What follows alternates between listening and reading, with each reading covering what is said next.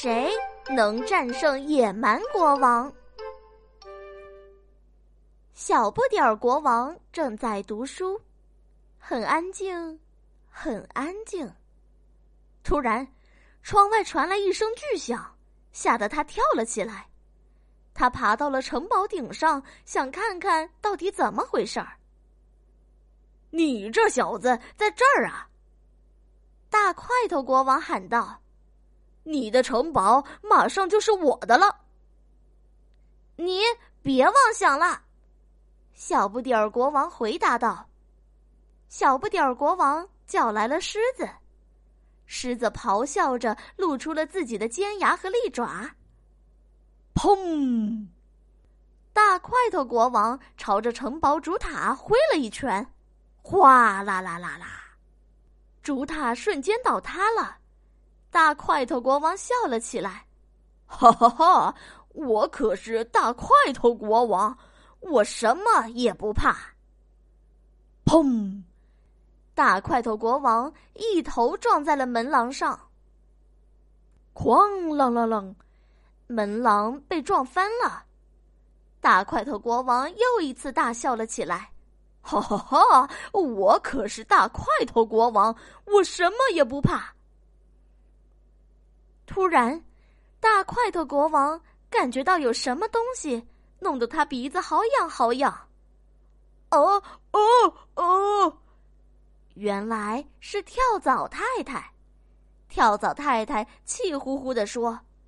大块头，你竟敢打扰我睡觉！滋！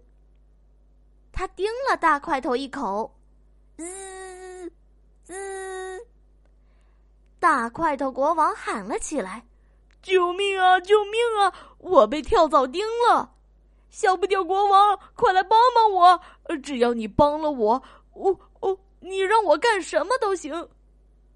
那好吧。”小不点儿国王说：“你得答应把我的城堡修好，还有，以后不许再来捣乱。快走开，不然我还盯你！”跳蚤太太大声的呵斥道。大块头国王如释重负，跑得飞快，脚后跟都快打到后脑勺了。他跑啊跑啊跑。大块头国王说到做到，城堡很快就恢复了原来的样子。为了表示感谢，小不点儿国王将一枚奖章授予跳蚤太太。跳蚤太太高兴的一下子蹦到了城堡顶上，在那里，他看见大块头国王还在没命的跑啊跑。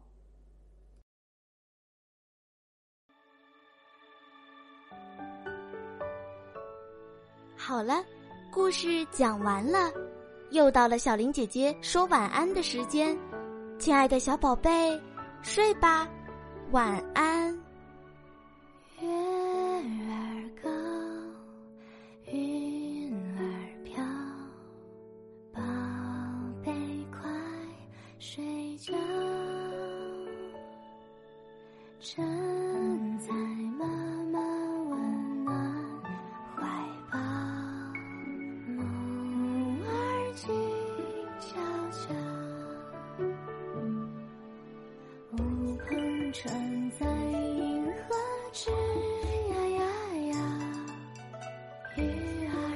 这星光跑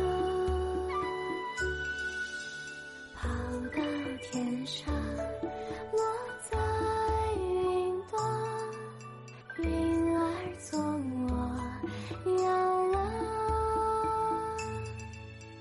摇啊摇摇啊摇宝贝已经睡着